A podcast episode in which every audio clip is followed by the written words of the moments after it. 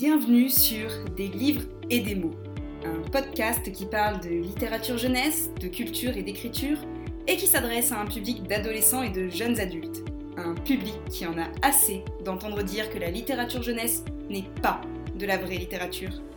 Ici, on oublie Maupassant, on relègue Balzac au placard, on laisse Proust avec ses madeleines et Zola dans sa mine, pour laisser entrer un peu de magie.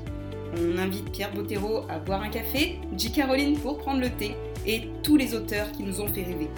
Des auteurs qui nous ont aussi, peut-être, donné envie d'écrire à notre tour.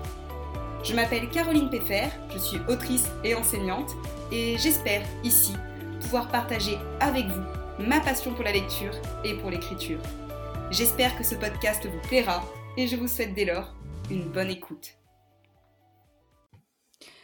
Bonjour à toutes et à tous, bienvenue dans ce nouvel épisode de podcast. Donc aujourd'hui, je reçois Scarlett qui va venir nous euh, parler de son activité, euh, également de son travail d'écrivaine euh, et de plein d'autres choses. Donc déjà, bah, merci d'avoir accepté d'être présente aujourd'hui. Merci à toi de m'avoir invitée. Avec grand plaisir. Et puis, est-ce que tu pourrais déjà commencer à te présenter, donc te résumer, voilà, en quelques phrases. Qui es-tu? Alors, euh, bon bah, je m'appelle Scarlett. Euh, je suis une affamée de la création, euh, autant visuelle que littéraire, etc.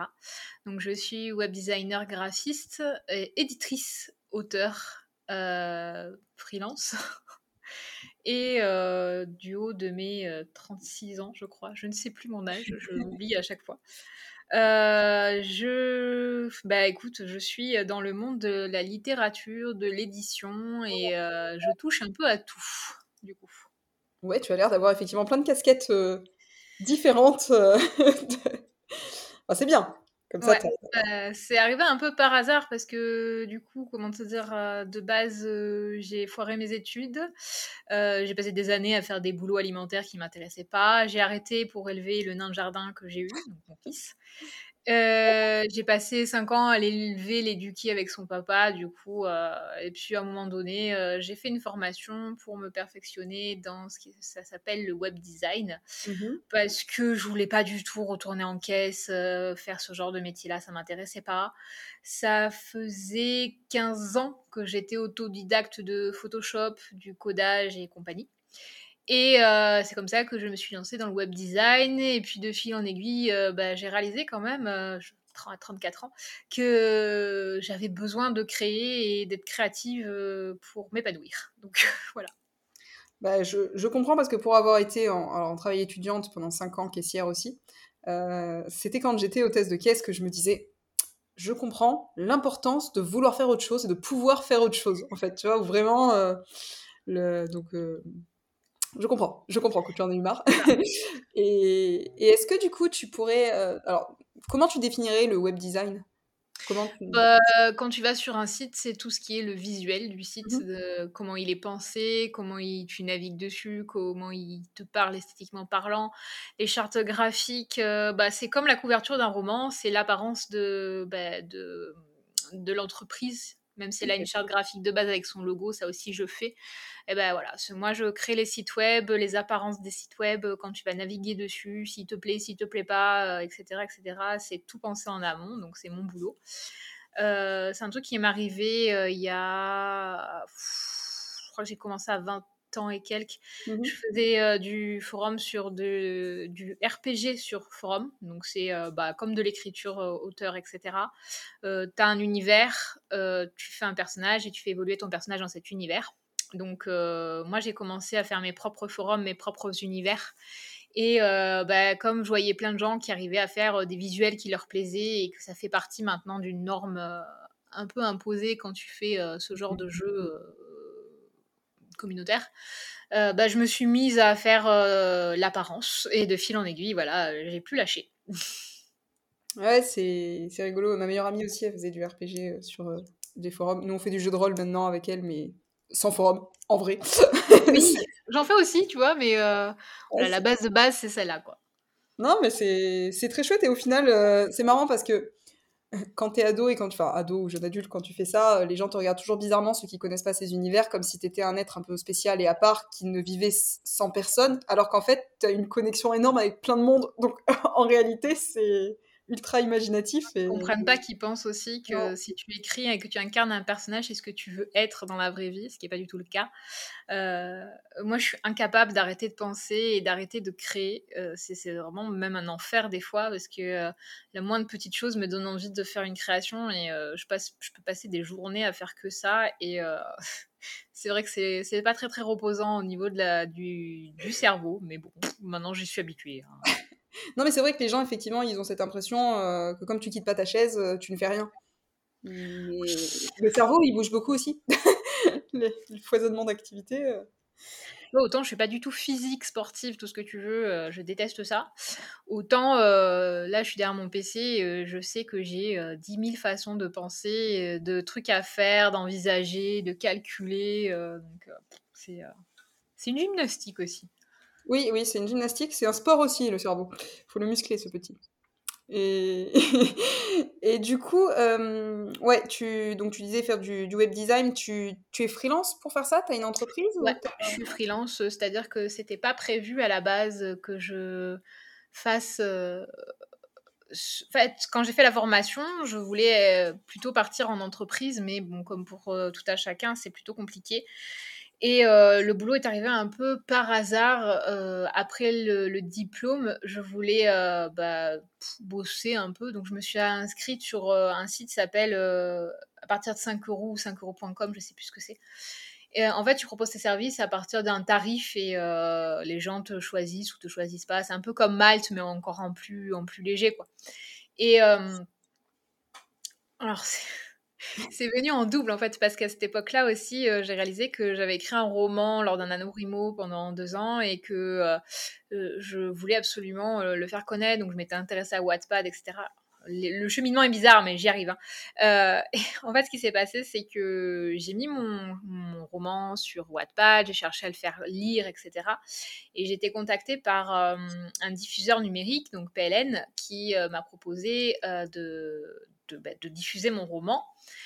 Et de fil en aiguille, en fait, PLN étant proche de Sudaren, etc., édition, euh, j'ai été euh, contactée par Sudaren Édition, puisque l'ami à l'époque qui m'a un petit peu aidée a dit Ouais, elle fait des super trucs graphiques et tout, euh, pour les couvertures, machin, truc muche, tatati tatata. Donc, bah, ça a intéressé PLN, qui en a parlé à Sudaren. Sudaren a commencé à me dire Bah écoute, moi, ce que je te propose, c'est qu'on essaye de faire un un, test, donc il m'a donné euh, deux auteurs, euh, deux couvertures à faire, et du coup il a fallu que je lance mon entreprise comme ça, et c'est parti comme ça. Et euh, je remercie énormément Sudaren, Sudaren puisque bah, c'est grâce à eux que je me suis lancée autant dans l'écriture que dans le design. et dans le côté pro du design et du, du, web design et compagnie. Donc c'était plutôt pas mal. Ouais, du coup, en fait, c'est les expériences, c'est les rencontres des gens euh, qui, ont fait que cette passion, ça s'est Moi, à la base, je suis une méga stressée, je suis une angoissée de la vie. Euh, euh, gérer mon entreprise toute seule, etc., etc., c'était pas ma passion en premier lieu. Et puis, au final, bah, c'est venu tout seul et on, fait, on gère avec, c'est plutôt bien. Et bah, je, suis très très très contente d'être ma propre patronne et d'être chez moi en fait, même si des fois c'est un peu, j'en ai marre parce que je quitte ma siège, je suis dans mon salon, hein, on va pas se cacher, mais ça me va. Vu mon caractère, voilà, c'est plutôt bien.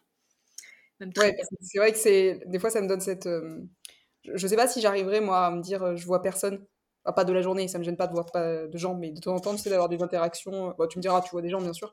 Euh, ouais, tu vois, j'aime je, bien les interactions, mais euh, je suis vraiment une geek, etc. Donc, à travers les écrans, ça me va. Euh, moi, mon noyau familial et mon noyau de vie, c'est mon mari, mon fils. Donc voilà, je les vois le matin, je, dans la journée, on papote, etc. Mais j'ai pas besoin d'avoir un lieu de travail. Enfin, si, le lieu de travail, c'est chez moi, mais j'ai pas besoin de ces interactions sociales-là tous les jours, euh, etc. J'aime bien être euh, derrière mon écran et de bosser et faire et puis accomplir, réaliser. Et au final, je pense que je rencontre beaucoup plus de gens parce que comme j'échange avec beaucoup d'auteurs, euh, je parle beaucoup avec pour créer leur couverture.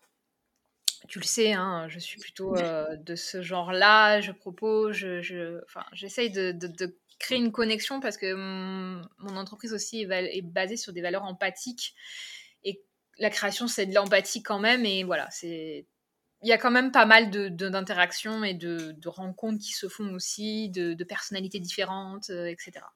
Mais, mais oui, alors je rebondis sur ce que tu es en train de dire, donc pour expliquer aux gens qui nous écoutent.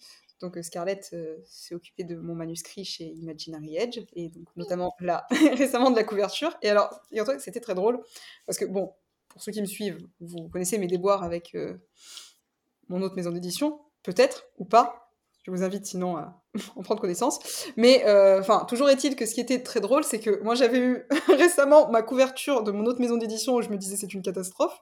Et d'un coup, je reçois ton mail disant, mais vraiment, tu sais, avec explication, machin, et j'ai regardé le document, je me suis dit, ah, on me demande mon avis. Enfin, vraiment, tu vois, je suis restée bête. J'étais avec ma meilleure amie, je lui dis, pourquoi ils veulent savoir ce que je veux? C'est très, très surprenant parce que j'ai, enfin, moi j'ai connu que Sudarène, Imaginary, etc. On demande son avis à l'auteur euh, pour faire sa création. Alors moi je suis du parti pris euh, entre deux eaux, je l'ai déjà expliqué sur les Discord qu'on qu'on côtoie toutes les deux. Euh, l'auteur a une idée, mais elle n'est pas forcément bonne, et c'est mon boulot de le guider. C'est-à-dire que c'est important quand même de, d'avoir son avis.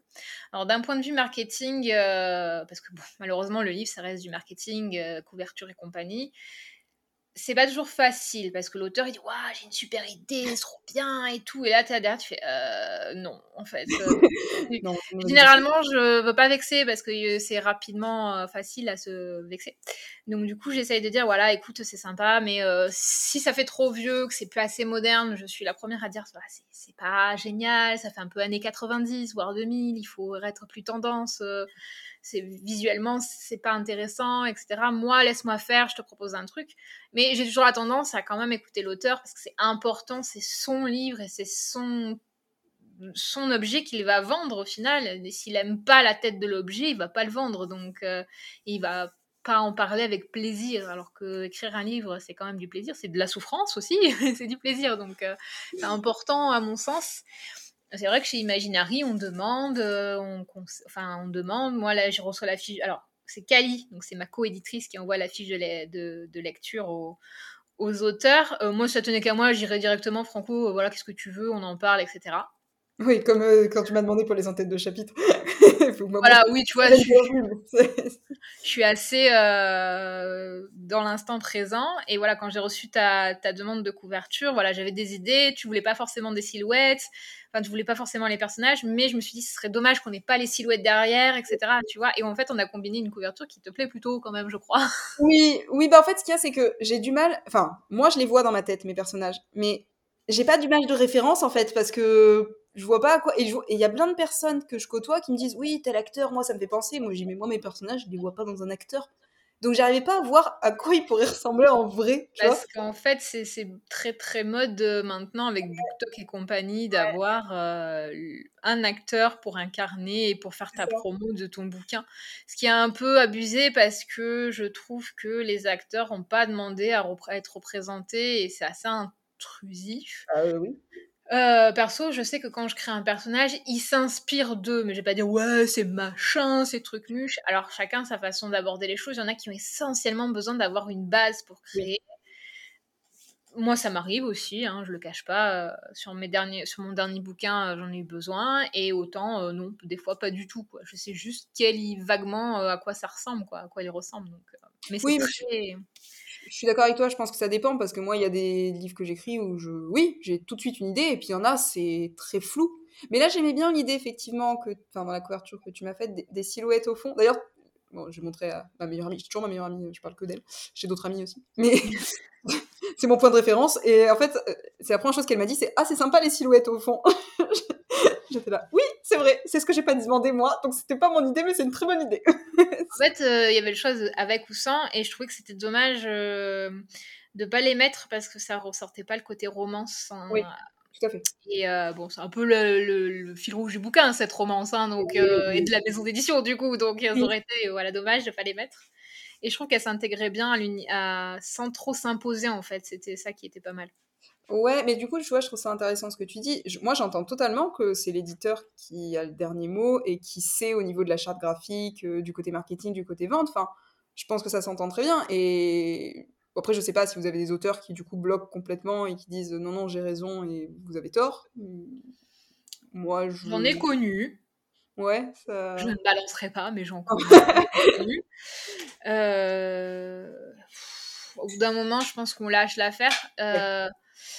Avant, on travaillait beaucoup avec mes Blart. Euh... Moi, maintenant, parce que maintenant que je suis là, euh, je préfère euh, faire la conception de A à Z avec mes auteurs pour que ce soit vraiment quelque chose de de nous, enfin de, connivence ensemble, même si Miblart, ils font des choses magnifiques. Au bout d'un moment, quand tu demandes 70 modifs, au moment donné, il faut aussi apprendre à dire stop. C'est-à-dire que plus tu as de choix, plus trop de choix, tu le choix. C'est un truc que j'ai remarqué quand on me dit Ouais, j'aimerais bien deux autres propositions. Je dis Bah non, j'en fais deux de base. Une, ça suffit. Si j'en fais 10, c'est pas la peine, euh, parce que 10, il euh, y aura plus de choix, vous saurez plus, tu sauras plus où regarder. Et je pense que le pire, euh, quand je fais une proposition de couverture que l'auteur va bien aimer, il va faire Ouais, je l'aime bien, mais machin, il m'a dit que, et truc. Alors, demander l'avis à 40 personnes, mmh. on aura 40 avis différents.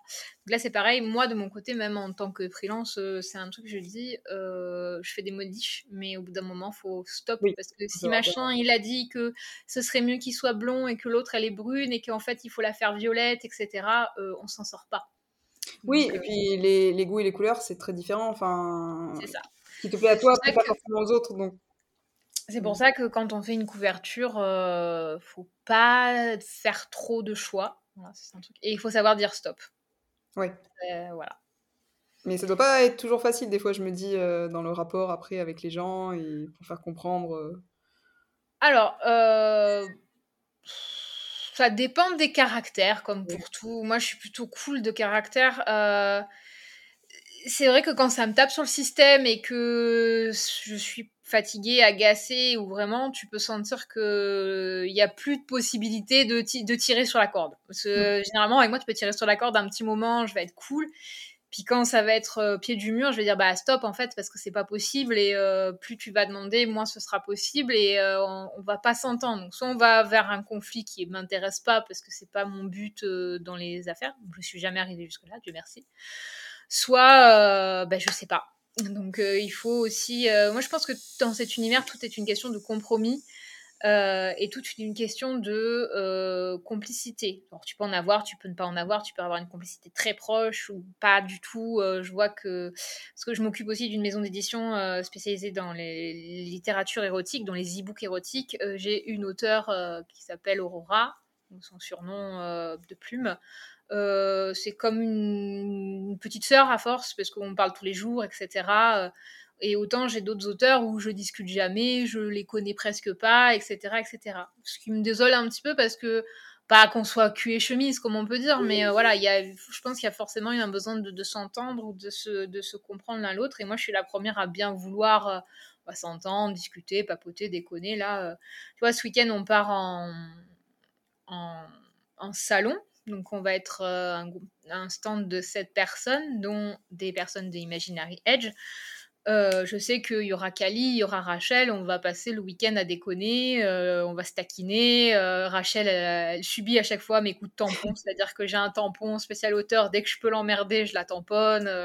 Enfin voilà, c'est des conneries un peu ado attardées, mais c'est pas grave, on s'amuse quoi. C'est voilà, c'est ce côté-là que j'aime aussi de de l'édition. J'ai beaucoup de mal avec les auteurs qui sont en groupe mais qui vont penser qu'à eux-mêmes, mm. qui vont glisser ton flyer sous le nez des autres parce que euh, ils veulent absolument parler de leur livre. Enfin, tu vois, c'est il y a aussi moi ce côté-là qui me plaît dans l'édition, dans le, en tant qu'auteur, en tant qu'éditrice, c'est la communauté euh, et euh, ce côté où on peut être tous ensemble.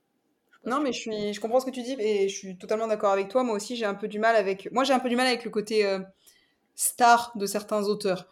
Euh, de euh, voilà. C'est euh, moi je ne veux pas dire mais je crois que de nos jours il n'y a pas vraiment de stars d'auteurs à notre niveau.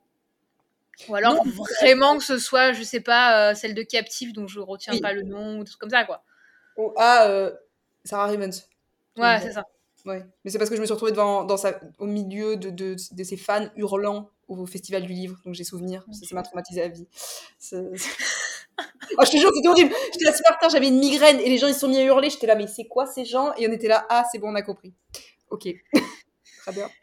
Bonjour, voilà, je pense que voilà, y a, y a... c'est pas parce que tu es publié que forcément que tu as une communauté derrière ou quoi que tu vaux plus que quelqu'un d'autre. Et ça, c'est les comportements que j'ai du mal euh, parce que. enfin, comme tu dis, à notre niveau, ou en tout cas en jeunesse, young adulte, ou dans les petites maisons, j'ai pas cette impression-là. Enfin, plus des communautés que je trouve des fois un peu fan, très très fan, et que je me dis oula, oula, calmez-vous, euh, que l'auteur en lui-même. Par contre, effectivement, j'ai fait un salon de vivre euh, où j'étais avec un auteur euh, à côté. Bon, j'avais envie de lui dire, t'as écrit un bouquin, je sais même plus ce que ça s'appelait, je sais qu'il y avait le mot hérisson dessus, j'avais envie de lui dire, bon, déjà, ça me perturbe ton titre. Et il y avait une file de personnes, et à chaque fois qu'ils s'exprimaient, tu sais, c'était d'un air très. Bon, c'était de la littérature blanche de chez Gallimard, donc oui, forcément, il y avait déjà un certain standing. Mais j'étais là à côté, genre déjà, t'as une couverture, elle est toute blanche, il y a marqué hérisson dessus. Faut peut-être se calmer, gars. Ok? D'accord, t'as eu un prix. c'est pas le même univers, c'est sûr. Oh. Euh. Enfin, perso, je pense pas que euh, cela pétait parce qu'on a écrit un bouquin qui se vend un petit peu, c'est intéressant, euh, etc. Alors, je serais ravie, je vais pas le cacher, ta ta ta ta, ta, on va pas se mentir. Bref, tous être publiés, d'avoir Netflix et compagnie. Mais je enfin moi perso, euh, j'écris et si j'ai qu'une personne qui passe et qui me dit oh, j'adore, bah, je vais être heureuse, donc ça me suffit. Euh, et même quand on est en, salon, euh, maintenant je connais tellement les, les, résumés des copines que je suis prête à résumer les livres des copines. Si quelqu'un me dit oh non je lis pas ça, je préfère ça, j'ai dit bah si vous voulez vous pouvez discuter avec ma, ma collègue parce qu'elle tu vois c'est pas je suis pas le genre à, à vouloir appâter les gens. je crois qu'on avait, je crois que sur un Discord ça a été qualifié de d'auteur requin qui mais... euh, les gens. Alors, j'adore discuter en salon. J'adore les échanges, donc j'ai tendance à dire bonjour et tout. Mais même si les gens ne s'achètent pas ou quoi, tu vois, c'est vraiment le, plaisir de, discuter, de d'être présent. Et il y en a qui sont là que pour vendre, euh, moi, moi, moi. Et ça, c'est. Mais moi, je sais pas comment ils font. Parce que moi, j'arriverais. Déjà, moi, j'ai vraiment du mal à le côté vente, tu vois, euh, le côté financier. Alors, euh, discuter aussi, j'aime bien. Mais par contre, si ça commence à être Enfin, viens acheter mon livre, tu vois. Déjà, je déteste ça en tant que lecteur. ça me fait fuir. Alors, je me dis, je ferai jamais ça à quelqu'un, ça serait trop bizarre, tu vois. Je crois que le, pire, c'est quand euh, tu, veux juste discuter, en fait. Et comme il y a tellement de personnes qui veulent vendre, vendre, vendre, vendre, euh, des fois, tu as des personnes qui ont des comportements et tu là, tu fais ah ouais, quand même.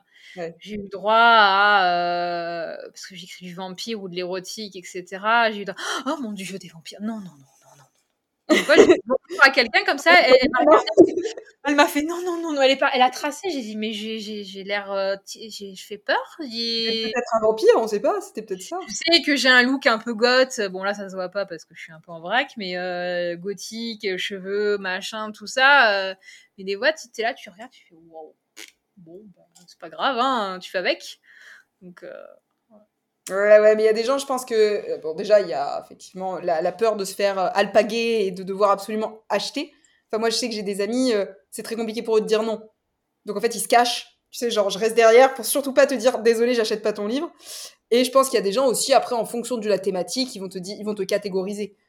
Ah oui, complet, hein, ça, il faut pas, faut pas chercher midi à 14h une fois que comme je fais beaucoup de salons geeks, euh, genre TGS et compagnie, j'ai pas trop de soucis parce que généralement les gens au TGS ils sont raccords avec l'endroit où on est quoi. oui. Après c'est vrai j'ai fait par exemple j'ai fait Moins Sartou qui est un livre un truc de livre généraliste. Hein, euh, j'ai une dame elle passe elle fait oh vous êtes la seule avec de la fantaisie adulte. J'ai regardé j'ai fait ah bah oui c'est vrai qu'il y avait que des trucs, euh, des, des, titres prises de tête. Alors, euh, il y a un lectorat, il n'y a pas de problème. Hein. Mais c'est vrai que euh, tu te fais catégoriser rapidement selon le lecteur que tu as en face. c'est assez drôle d'ailleurs. Mais c'est vrai qu'effectivement, moi j'aime mieux aussi les, j'aime bien les festivals effectivement qui sont soit geeks, soit qui sont très ouverts. Comme l'année dernière, on était allé à, à, la Yukon sur le festival de, enfin festival salon du livre de l'homo romance euh, et c'est différent le public que tu as. En fait, les gens sont beaucoup plus ouverts au fait que tu écrives vraiment ce que tu veux, euh, peu importe le genre d'ailleurs, que dans certains endroits, effectivement, où tu as la littérature générale et du coup, tu sais, tu passes pour l'ovni. Ouais, besoin, où ils ont besoin d'être cadrés, il faut pas qu'ils dépassent des cadres, etc. Euh, si t'écris pas des trucs de 600 pages à prise de tête où tu vas te faire des nœuds au cerveau, bah, en fait, t'écris de la merde ou des trucs comme ça. Et euh, je pense pas, moi perso, je pense qu'il y a un lectorat pour tout. On n'est pas forcément obligé de tous aimer la même chose. Et euh, s'il y a des bouquins que je déteste euh, profondément, je ne vais pas dire les, titres, j'accepte que d'autres les kiffent, et etc., etc. Genre, moi qui suis très très fan de vampires, euh, donc euh, je suis très très fan du vampire à l'ancienne, euh, Ah, le vampire à la. Rice, Dracula, Carmilla de Lefanu. Et quand on me dit, par exemple, c'est des vampires comme Twilight, je regarde, je fais, non. Edward Cullen, le stalker, le gars là qui regarde Bella dormir, c'est pas lui? En plus, j'ai remarqué que j'ai essayé d'écrire des personnages un peu air du temps, c'est-à-dire qu'ils sont tous problématiques et très chelous. J'ai Mm. remarqué. hein. Plus je vieillis, plus genre, euh, que ce soit Twilight ou d'autres, euh, je remarque que les personnages sont gênants, les personnages masculins. Ouais. Et euh, ils ont ce. C'est effrayant, même, je dirais. Ils ont ce- ce- cette toxicité qui dégouline d'eux. Tu te dis. euh.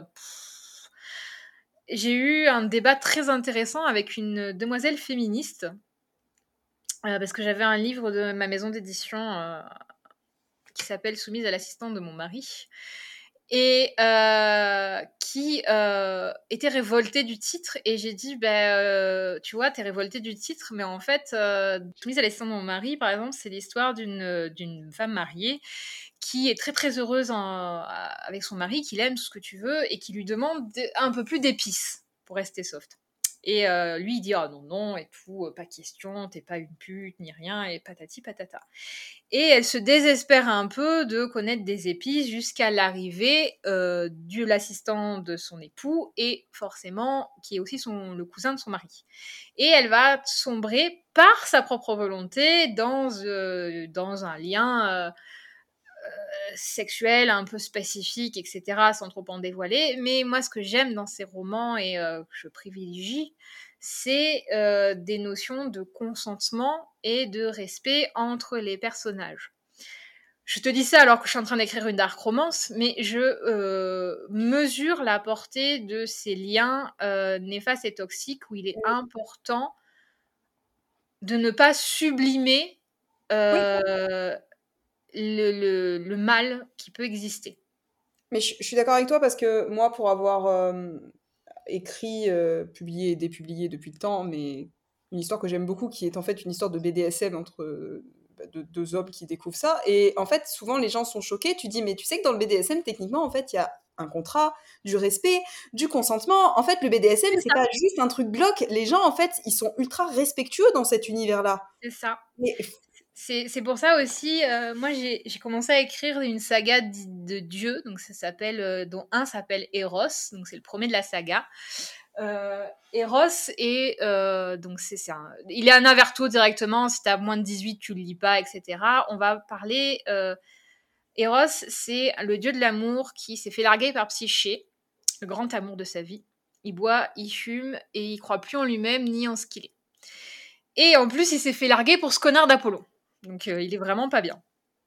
Il va croiser la route de Cassandre qui va lui réapprendre à être le dieu de l'amour, réapprendre à avoir confiance en lui à travers euh, le BDSM, la soumission, donc euh, elle qui se soumet à lui, etc. Et au lieu de partir classiquement sur truc ou du mommy porn où c'est la douce Agnelle qui se fait séduire par le richissime machin très naïf, etc.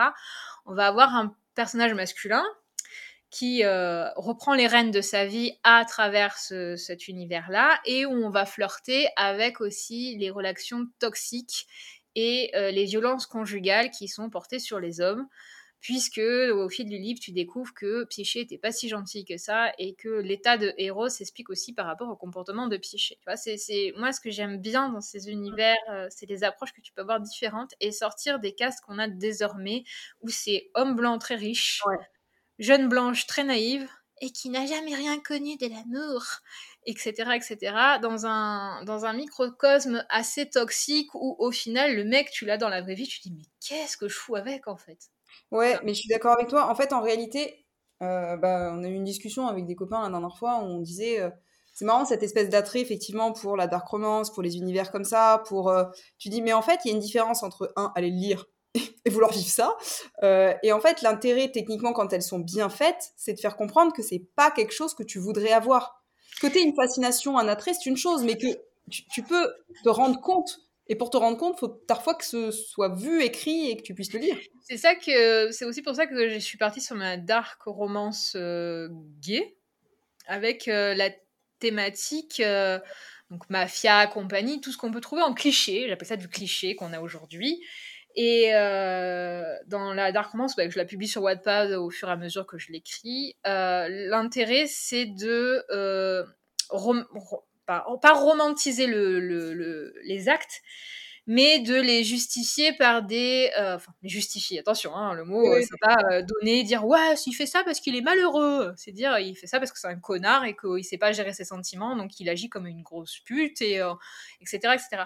Le, but, c'est moi, ce que j'aime vraiment dedans, c'est analyser, analyser la psychologie du personnage mmh pour l'exposer tel qu'il est, sans forcément le romantiser et lui dire bah, voilà, il fait ça parce qu'il il a eu des souffrances », mais oui, c'est ça, mais s'il apprenait à se gérer, peut-être qu'il ferait autre chose, tu vois. Oui, et je trouve que, tu vois, c'est très bien, hein, et je suis la première à vouloir écrire des trucs des fois, euh, enfin, des fois, souvent qui sont euh, safe euh, et avec les trigger warnings partout et à dire attention, public averti. Pour autant, les des fois, certains récits qui sont tellement aseptisés, tellement sur la communication, qui sont le truc parfait qu'on voudrait tous avoir dans la vraie vie, qu'il faudrait avoir, tu dis, du coup, oui, mais c'est plus si représentatif que oui, ça. Oui, il n'y a pas d'intérêt il n'y a pas d'intérêt. Les, personnages en deviennent plats. Alors, je dis pas que l'être humain a une fascination pour que faut qu'il se fasse quelque chose, faut que ce soit horrible. Mais si c'est juste. Enfin. Tu vois, euh, moi, ce que j'ai remarqué aujourd'hui, c'est que tous les méchants dignes de ce nom sont aseptisés. Mm. Je prends le dernier Hocus Pocus. Je kiffe celui des années 90. Moi aussi, je déteste le dernier, j'adore. Je déteste le dernier. Parce qu'ils ont été obligés de justifier pourquoi les sorcières sont devenues des méchantes, pourquoi, avec le lien avec entre sœurs qui est trop mignon, elles les aiment pour de vrai, patati patata. On s'en fout, c'est des sorcières, elles sont faites pour être méchantes. Mais en fait, je suis d'accord avec toi. Il y a un truc là, comme avec leur réécriture de conte, de on va vous expliquer pourquoi le méchant est devenu méchant. Mais il y a des gens, ils sont méchants, point, en fait. C'est ça, euh, je vois dans Ether Mécanique que j'ai écrit dernièrement. Donc, c'est euh, un steampunk, romance, etc. Tu as un personnage qui s'appelle. Euh, qui est. Qin Shinzhuang, qui est le l'empereur tyran et c'est un tyran parce qu'il voulait le pouvoir et qu'il a tout fait pour l'avoir et euh, qui est prêt à euh, tuer des gamins, euh, éventrer des gens, etc. pour assurer son culte de la peur. Et il n'y a aucune justification sur le fait qu'il soit méchant comme ça. Il est juste un juste connard. C'est juste un connard. Il est juste comme ça parce qu'il veut, il veut le pouvoir, il veut être craint, il veut s'imposer, il pense qu'il est dans son libre droit et il agit comme ça. Et je pense qu'il y a des personnages qui sont méchants parce que c'est plaisant d'être méchant. Mais... Dans, dans les Chroniques du sang, j'ai un personnage qui s'appelle Baptiste, qui est mon chouchou, c'est le connard suprême, comme je l'appelle. Euh, il a un background que je connais moi, que j'ai pas encore écrit. Et euh, il s'est installé dans, sa, dans, dans, les, dans les méandres du mal parce que ça lui convient. Il a aucun problème à te dire bah, je vais aller buter le gamin et je reviens peinard il a aucun problème à aller boire le sang de 40 personnes et de dire oh j'ai bien mangé dis donc alors qu'il a fait un massacre. Mais tu vois c'est rigolo ce que tu dis parce que ce matin je faisais mon cours sur la Seconde Guerre mondiale aux élèves de 3 et euh, il y en a une qui me dit mais je comprends pas Hitler pourquoi il voulait tuer les gens? Euh, j'ai dit non mais Hitler il est c'est un méchant en fait voilà j'ai dit écoute je sais je te dis toujours il n'y a pas les gentils les méchants dans l'histoire si il y en a quand même certains et ils étaient là mais je comprends pas du coup, parce que je parlais de Staline, je parlais d'Hitler, et puis je leur dis ce qui se passe avec l'Ukraine et Poutine, enfin excusez-moi de faire des rapprochements un peu avec le passé. Il me dit, mais je comprends pas au fond pourquoi il le fait. Je mais au fond pourquoi il le fait? Parce qu'il veut attaquer l'Ukraine, il veut l'Ukraine, point. cherche pas plus loin. Il n'y a pas de justification, parce qu'il me dit, mais j'ai entendu dire qu'en fait on lui aurait. Je dis quoi? On lui a volé sa sucette quand il était petit, et il veut se venger. C'est pour ça que, voilà, quand euh, tu vois la dark romance, je reviens dessus parce que c'est vraiment celle que je suis en train d'écrire en ce moment le personnage est euh, bon c'est un connard etc mais je vais pas lui lui dire voilà il a été traumatisé quand il était petit on lui a pris sa bon sa bourbon ça l'a beaucoup choqué etc c'est juste qu'il c'est un fils de mafieux qui a été éduqué avec l'idée que la faiblesse euh, montrer ses émotions c'est de la merde et qu'il faut absolument pas le faire que t'as pas le droit de, pleurer quand t'es un mec que tu quand t'es un homme un vrai euh, tu tronches des gonzesses t'as des grosses couillasses et voilà.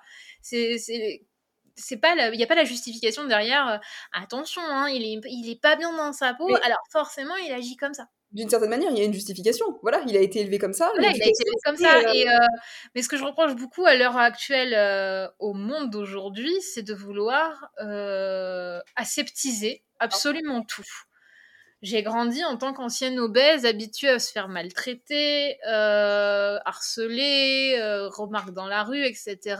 Je pense que malheureusement, je vais le dire et ça va choquer beaucoup de gens, ça forge le caractère et qu'il est impossible dans le monde et avec tous les humains qu'il existe de faire une safe place pour tout le monde parce qu'il y aura toujours quelqu'un qui ira mal.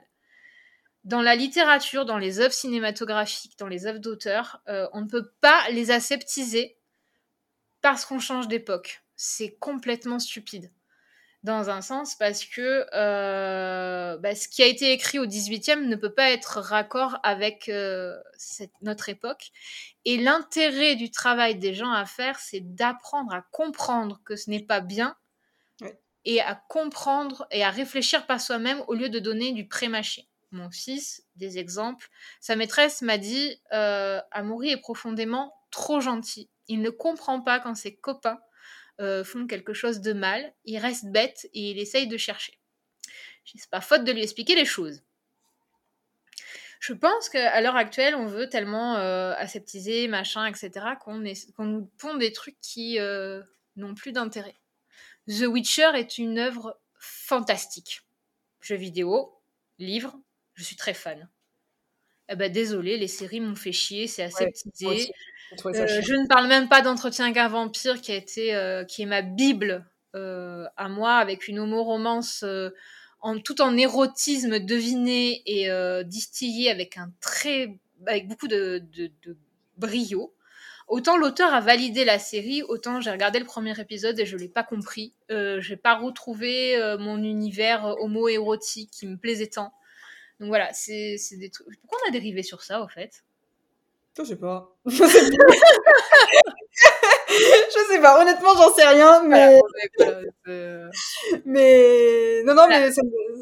Enfin, je suis, je suis en train de republier un truc que j'avais écrit sur Wattpad en ce moment euh, qui s'appelle Le Maître du jeu, avec euh, un garçon qui n'a pas de raison d'être un connard, mais qui est un connard, et qui en fait entraîne un autre dans cette spirale de lui faire faire des trucs totalement interdits, et il y a une relation entre eux totalement malsaine qui s'explique parce que l'autre a toujours été battu par ses parents et a appris en fait à aimer dans la souffrance. Donc, euh, qui s'explique, qui se justifie pas encore une fois de faire après ce qu'il fait. Oui, oui, non, c'est après, euh, c'est parce que ça s'explique que ça se justifie. Hein. c'est parce que je trouvais ça super intéressant. Plus le, moi j'aime beaucoup le, ressort psychologique de l'emprise, de pourquoi, de comment on en vient à faire quelque chose, de, enfin voilà, je trouve que le côté comme ça est très euh, intrigant après, je te mm. dis ça, j'ai fait mon mémoire de recherche sur les nazis, donc forcément. Oui, bah forcément, et vu les sujets que tu m'as montré que tu publies en truc, euh, c'est un peu normal, quoi.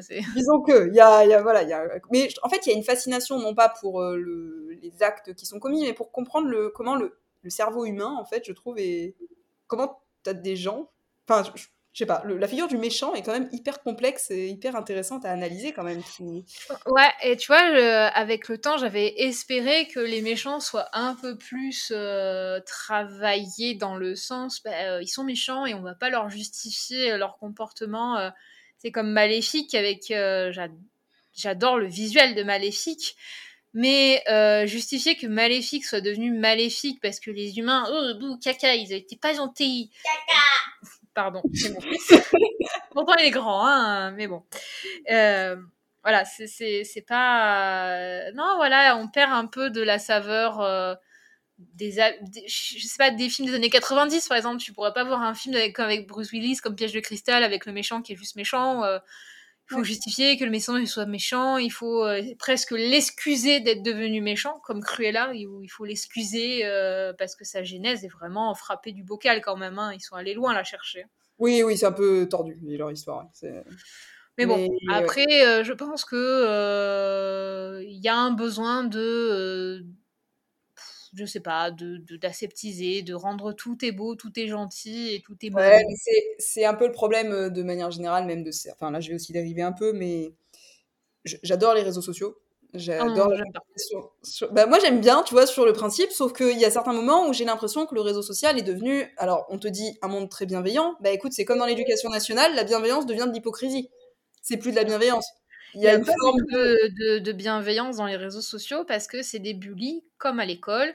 C'est-à-dire que tu as un groupe qui va se trouver un truc que ça leur convient pas et ils vont t'attaquer en meute jusqu'à ce qu'ils te fassent craquer. Et puis on le remarque avec euh, TikTok, BookTok et compagnie Si quelqu'un dit un truc qui ne convient pas à un groupe, le Mhm. groupe lui tombe dessus. Moi, j'appelle ça des bullies. C'est comme quand j'étais à l'école que j'avais toutes les filles qui étaient contre moi et qui elles me tombaient toutes dessus pour la simple raison que j'étais trop grosse ou des trucs comme ça. Ça me rappelle exactement les mêmes choses. Donc je peux avoir euh, des fois des paroles blessantes, des pensées blessantes, des agissements blessants. Et euh, je pense que tout le monde, on en a pour tout le monde. On n'est pas tous euh, la famille Ingalls à vivre dans les champs. Euh, mais, à, mais à un moment donné, c'est pas parce qu'une personne va être maladroite ou dire quelque chose qu'elle peut penser ou qu'elle estime juste de penser, sauf si c'est vraiment un truc dégueulasse euh, en mode euh, racisme, etc. Tu peux pas être 50 à lui tomber dessus et espérer ne voir aucun impact. Euh, je trouve que c'est euh, l'inverse de la bienveillance et Ouais, en fait, l'inverse. Il y a, y a plus de droit à l'erreur. Moi, c'est ça qui m'embête des fois, c'est que t'as- tu, tu as le droit aussi de te tromper. Tu as le droit. Alors, on est d'accord. Sauf si la personne est vraiment volontairement insultante. Oui, si tu prends Marine Le Pen qui dit, que tout- qui dit des propos horribles, euh, elle, on sait qu'on est récupérable. Mais euh, je, je crois qu'à une époque, je m'étais fait traiter de raciste et de sale colonne blanche. Je sais plus pour quelle raison. Dans un contexte de jeu historique sur forum, j'ai utilisé le mot nègre. Oui, mais qui en fait, historiquement, moi, je. Traite Historiquement, la traite négrière, le. Enfin, oui, historiquement. C'était dans les années 1920 et euh, il y avait la revue Nègre à l'époque, ça s'appelait comme ça. Et euh, dans le contexte historique racon- raconté du jeu, donc on précise bien que le racisme est présent, que les gens utilisent des machins, etc. Et tu utilises des termes d'époque pour expliquer. Les personnes se sont jetées en mode ouais, espèce de sale colonne blanche, euh, raciste. Mais euh, à partir de quel moment je suis raciste quand j'utilise des termes historiques? Dit, euh, Je vais pas dans la rue voir quelqu'un, personne de couleur, et lui dire euh, Eh, salut le nègre Déjà, euh, on m'a pas éduqué comme ça. Déjà, je trouve ça inadmissible, moi, et ça me révolte à l'heure contemporaine d'aujourd'hui. Donc, il y a des. des, des... C'est pas parce qu'une personne dit un mot que tu, qui, ne doit plus être, qui ne doit plus être dit, je, l'accorde, euh, c'est même une base chez moi, c'est pas un. Je sais pas. euh, Oui, les parents normal. vous ont pas donné d'éducation, il y a des termes qu'on ne dit pas, des choses qu'on ne dit pas, etc. Euh, ce- ce- cette façon d'attaquer les gens dès qu'il y a quelque chose qui ne va pas et Oui. exposer le fait que euh, ben, au bout d'un moment, euh, les gens ils écoutent pas, ils se rééduquent pas, alors je vois pas pourquoi je serais gentille et complaisante.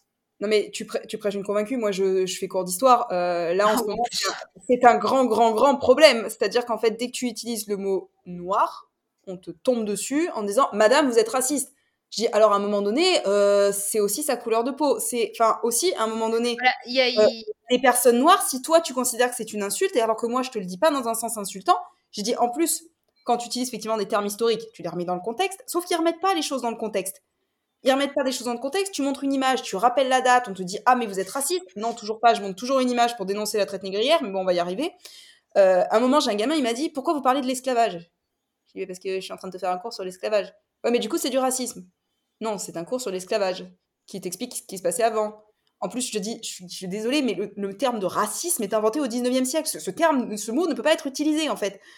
On a le même problème. Ça ne veut pas dire qu'il n'y avait pas de racisme, mais le mot, je dis, en fait, c'est un anachronisme. Donc, euh, tu. Et puis en plus, quand tu leur Ouais, dis. moi, les- le, mot racisme me dérange parce que je n'estime pas que la race est définie par la peau. En plus, c'est ça qui m'embête. Ouais, c'est comment Et tu parce fais- que pour moi, la race, c'est la race humaine. Oui. Et la race humaine est une sale race de base. On, est des Ouais, mais- poux de- on est l'époux de la terre et il faut le reconnaître. Qu'on soit blanc, jaune, noir, euh, de toutes les couleurs qu'on veut, la race, c'est la race humaine. Il n'y a pas de race noire, il n'y a pas de race blanche, surtout à notre époque où on peut euh, aller euh, d'un pays à l'autre, etc. Donc voilà. Tu Moi, vois, moi, les, les gamins, je leur fais une espèce de pyramide pour expliquer le, le racisme d'Hitler.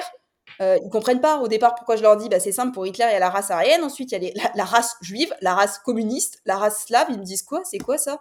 Je dis mais c'est rien c'est que c'est que des concepts en fait. Le, le concept de race c'est pas lié à la couleur de peau. Mais du coup tu alors là du coup je passe pour raciste parce que j'ai dit ça. Donc je sais plus comment quoi dire en fait. À la fin tu dis tu sais quoi j'ai fait un cours sur les papillons hein. C'est bien les papillons. Les papillons, c'est pas mal, mais ils sont toutes les couleurs, fais gaffe. mais justement ils sont LGBT Et du coup, ouais, voilà, c'est euh, c'est vrai que voilà, c'est ce genre de truc qui, qui ressort trop des réseaux et qui m'angoisse. Donc, à un moment donné, j'étais hyper active et puis ça m'a saoulée, j'ai arrêté. Et quand je regarde de loin ces réseaux, je je suis pas la meuf friande qui va aller oh, je vais être un conflit, je prends mon popcorn, j'y vais, je regarde, je lis. Bon, un peu des fois, jamais, j'admets quand je m'ennuie, je peux le faire. Mais voilà, j'ai l'impression que bah, c'est comme les trous du cul, tout le monde a un avis et le donne. Et on n'en a pas forcément envie de savoir. C'est devenu un peu la cour de récréation. Euh, là, euh, je, ouais, j'en parlais aussi tout à l'heure avec ma, collègue, ma collègue qui est toujours meilleure amie. On est collègues, meilleure amie, on est à côté. Histoire d'eux. Et puis en fait, je disais, je crois qu'en fait, je suis fatiguée. J'ai dit, franchement, je fais cours à des élèves de 14 ans. J'ai l'impression d'avoir des élèves de 14 ans, de nouveau, qui se tirent dessus à balles réelles. Voilà, c'est enfin à balles pas réelles. Surtout qu'en plus, voilà, 14 ans, t'as bien l'âge bête, comme on dit. Ouais, c'est chiant. Ils sont chiants à cet âge-là. Ils sont chiants. je pense qu'en tant que professeur à notre époque actuelle, euh, tu as du courage. oui, ben, le courage ne va peut-être pas rester indéfiniment. Hein, à un moment, euh, mais ouais, c'est un peu. Bon, nous nous sommes grandement éloignés, mais c'était ultra intéressant, donc c'est pas si... Moi, je trouvais ça très riche comme conversation. On, on reprendra. euh, alors, du coup, tu as dit plein de choses. J'avais une petite question. Euh, tu parlais, donc, tu, tu es éditrice, tu as cité aussi dans tes activités.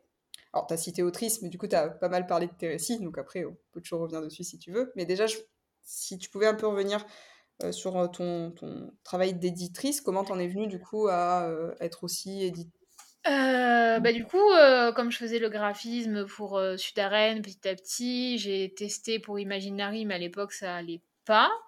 J'ai fait. Euh, bah, Kali avait besoin d'aide pour, euh, pour faire euh, la communication sur les réseaux sociaux. Et bah, le chef de Sudaren a dit bah, Je te présente Scarlett, etc. Donc voilà, je me suis engagée dedans. Donc j'ai fait le, committee management au départ, donc annoncer toutes les sorties, les événements, la pub pendant le mois complet pour l'auteur en question. Tu verras, tu vas avoir plein de trucs à faire avec moi bientôt. Et du coup, on s'est retrouvés sur sur Kali qui a trouvé un, boulot à côté et qui ne pouvait plus tout assumer. Et comme j'avais un pied dans la maison d'édition, que je connaissais bien les auteurs et que je connaissais bien les bouquins au fur et à mesure, elle m'a dit écoute, j'ai besoin d'aide, est-ce que tu veux devenir coéditrice? J'ai dit ok. Parce que ça m'intéressait, parce que euh, ça voulait dire faire de nouveaux trucs, les visuels sur les livres, etc. Donc moi j'étais contente. Et euh, voilà, de fil en aiguille, je suis devenue éditrice sur, euh, chez Imaginary Edge. Et c'était pas du tout le plan rêvé, enfin le plan fantasmé que j'avais. C'est hyper compliqué. Ah c'est bah hyper fatigant. Euh, c'est euh, du boulot intense, de, beaucoup de, de social, etc. Ça va pas empêcher de renouveler l'expérience et de vouloir promouvoir la littérature érotique et euh, d'ouvrir la maison d'édition e-book au plaisir édition. Où euh, je euh, donne le but du jeu de cette maison d'édition, c'est de donner un tremplin aux potentiels auteurs qui euh, n'osent pas ou qui ont envie de discréditer et qui veulent tester une première édition. Ce, mes auteurs, voilà, c'est, et depuis, voilà, je suis dedans, je continue, je travaille avec plusieurs maisons d'édition, alors soit pour la mise en page, soit pour le graphisme, je travaille avec des maisons d'édition québécoises. Euh, française. Euh, voilà, c'est tout un univers qui s'englobe et qui s'entremêle maintenant. Ouais, donc du coup, en fait, effectivement, tu as plein, plein, plein de casquettes et plein de. ça doit... Tu t'en sors après au niveau un peu du temps Ça euh, va, parce que bah, tu vois, j'ai un petit semainier, tu vois, où je note tout ce que je fais la semaine. où je programme qui je dois m'occuper, quand, comment. Les lundis sont réservés aux maisons d'édition. le reste de la semaine, quand j'ai des gros sites, c'est pour les sites, etc. etc. Euh, là, par exemple, j'ai deux coups à préparer que j'ai pas eu le temps de faire encore. Il faut que je les fasse. etc. etc. Donc, euh, euh, c'est du taf, c'est du boulot, mais c'est très, très enrichissant. Mais c'est vrai que par contre, ça doit être différent quand même le travail que tu faisais, en, enfin, tu fais en tant que graphiste, web designer et de l'édition, parce que l'édito, c'est pas le même métier du tout. C'est pas du tout le même métier. généralement, l'éditorial, donc en fait, ce qui se passe dans la maison d'édition, c'est Kali qui s'occupe de de, de fournir les livres au comité, euh, de gérer les fiches des comités, d'appeler les auteurs qui sont retenus, d'envoyer, de gérer les messages, etc. Euh, aux auteurs qui ne seront pas retenus et compagnie. Et après, moi, euh, je commence à recevoir, avant de connaître l'auteur, je reçois le bébé manuscrit une fois qu'il est sûr d'être envoyé à moi, et je fais une première lecture. Alors ça, c'est ma passion parce que je découvre le livre. Je oui, découvre parce que la plume. Des fois, je suis conquise de suite, des fois moins. Des fois je râle parce que ça me plaît pas trop et puis à la fin je dis oh c'est fini etc etc et euh, donc je, je lis euh, une première fois le manuscrit. Je vais faire les relevés dans des relevés euh, dans, dans le dans, la, dans les marges, voilà, je pense que tu devrais développer un peu ces personnages, tu devrais approfondir, comme le comité a pu te dire, de rajouter des scènes entre tes deux personnages, tu vois, quand tu as eu, quand as, as eu le retour. Euh, je vais proposer de reformuler certaines phrases, proposer de, de, changer des mots qui sont souvent là, enfin, c'est une analyse du texte, un premier jet, et après, donc, l'auteur à son livre euh, qui revient en lui, il doit retravailler, réécrire, il me renvoie, il y a une relecture derrière. Donc une relecture euh, que je fais un peu plus légère, où je vais me concentrer sur les passages que j'ai conseillé de reprendre et de me mettre en évidence. Et une fois que ça, c'est tout bon, qu'on est OK ensemble, ça part à la correction. Une fois que la correction revient, on renvoie à l'auteur pour qu'il valide les corrections, euh, etc. Et oui, vas-y. Et après, ce qui va se passer, c'est que une fois que le livre est revenu de la correction, patati patata, ça va être la mise en page. Et ça, c'est un travail que j'adore faire, vraiment. Même si je râle dessus parce que c'est ma activité, je râle tout le temps quand je, quand je crée. Ça va être imaginer la tête que peut avoir l'intérieur du bouquin. Alors, je suis très, très, très réfractaire aux images derrière le texte. Je mm. n'aime pas les pages en noir. Je n'aime pas les pages saturées. J'aime la déco légère, qui peut être très sympa. Euh, Moi, c'est pour les yeux que j'aime pas le noir. Non, mais de toute façon, c'est déjà qu'on a une. Euh, enfin, moi, je sais que j'ai une dix personnes dyslexiques qui nous a dit que le book Antica pour la lecture, c'était impossible pour elle sur nos romans. Donc, ça, c'est un truc à l'avenir, je vais réfléchir à changer parce que c'est important que les livres soient accessibles à tous avec une certaine largeur d'écriture et que. Euh, voilà. Donc voilà, c'est donc mettre en page le livre, euh, le façonner, lui donner vie. Maintenant la couverture en plus, alors ça c'est mon rêve, j'adore faire des couvertures, j'adore faire des montages, euh, c'est ma euh. Si je pouvais faire 50 couvertures par jour, je ferais 50 couvertures par jour, ça me dérangerait pas. ensuite la couverture, la mise en page, l'auteur valide le BAT ou pas. Et je peux avoir 4-5 fois le retour du BAT vraiment souvent. J'ai eu une bonne dizaine une fois, hein, faut pas se mentir. Oui, en fait, c'est particulier, c'est une auteure qui ne voulait pas euh, corriger son BAT. Elle m'expliquait que c'était pas son travail. Et j'ai dit, bah, si tu valides pas ton BAT. Alors, c'était pas pour un de mes auteurs. Et euh, c'était pas pour un de mes auteurs, c'était pour. Euh, j'avais fait une mise en page pour une maison d'édition. Ouais. Et l'auteur me faisait corriger du texte. Et je lui explique que normalement, quand on en est à ce stade-là, on ne corrige plus et on ne touche plus le texte. Bah oui. Et du coup, à chaque fois, elle me faisait lever des phrases, rajouter des phrases. Et au bout d'un moment, j'ai dû dire bah, j'arrête là, sinon je vais te voir facturer euh, presque 100 euros en plus pour tout le travail que tu me demandes, en fait. Donc, euh, la maison d'édition a dû dire stop parce qu'elle corrigeait des phrases, elle, elle réarrangeait des phrases, etc. Non, à ce stade-là, tu fais plus ça. C'est bah terminé, etc.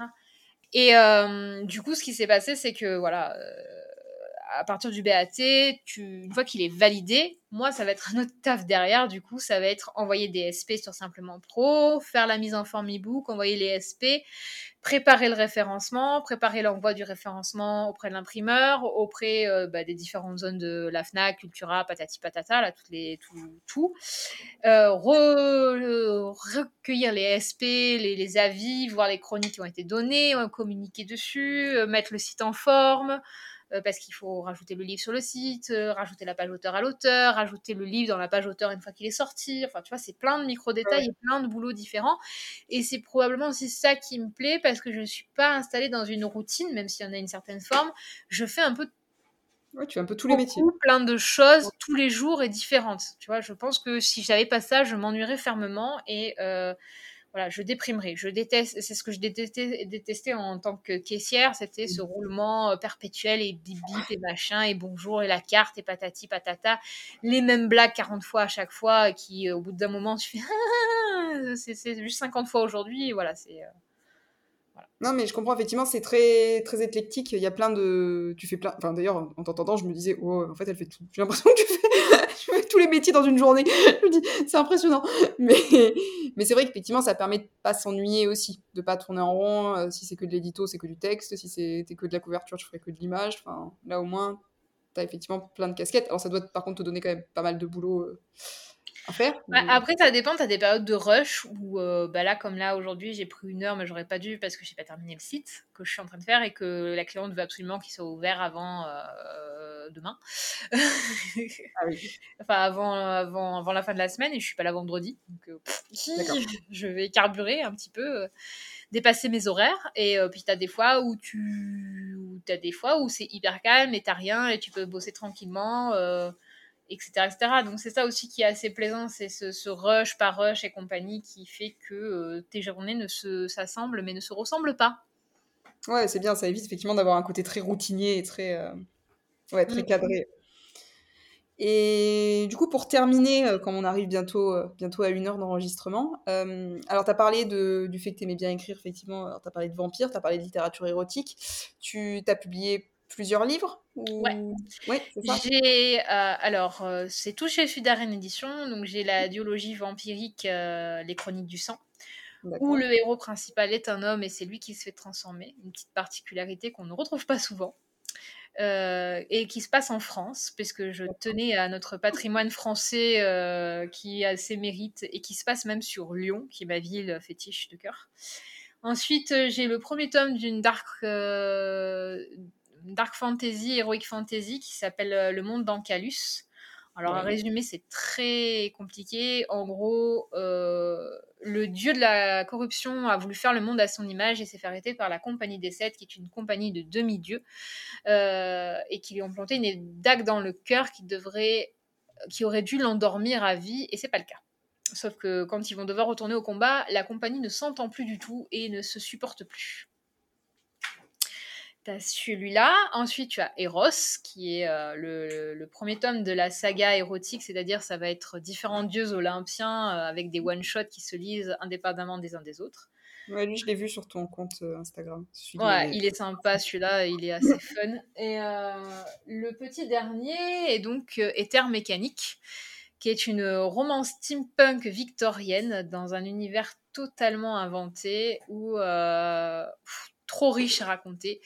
Euh, Camille, le jeune prodige de l'éther, donc euh, la magie que les dieux laissent utiliser aux humains, est envoyé à Sangyang, le continent, euh, le continent où règne l'empereur tyran, en, comme cadeau de mariage. C'est-à-dire que pour, la pour la venue de la de la revenue de la de l'incarnation de la déesse de l'amour, qui sera la future épouse de, de l'empereur, il va installer le GR, le Grand Rail, sur le territoire de Sangyang. Et euh, hélas, les choses ne se passent pas forcément comme prévu, puisque Camille va tomber euh, fou d'amour pour cette déesse. Et euh, ça va être un peu compliqué parce qu'elle appartient pas à quelqu'un de très sympatoche.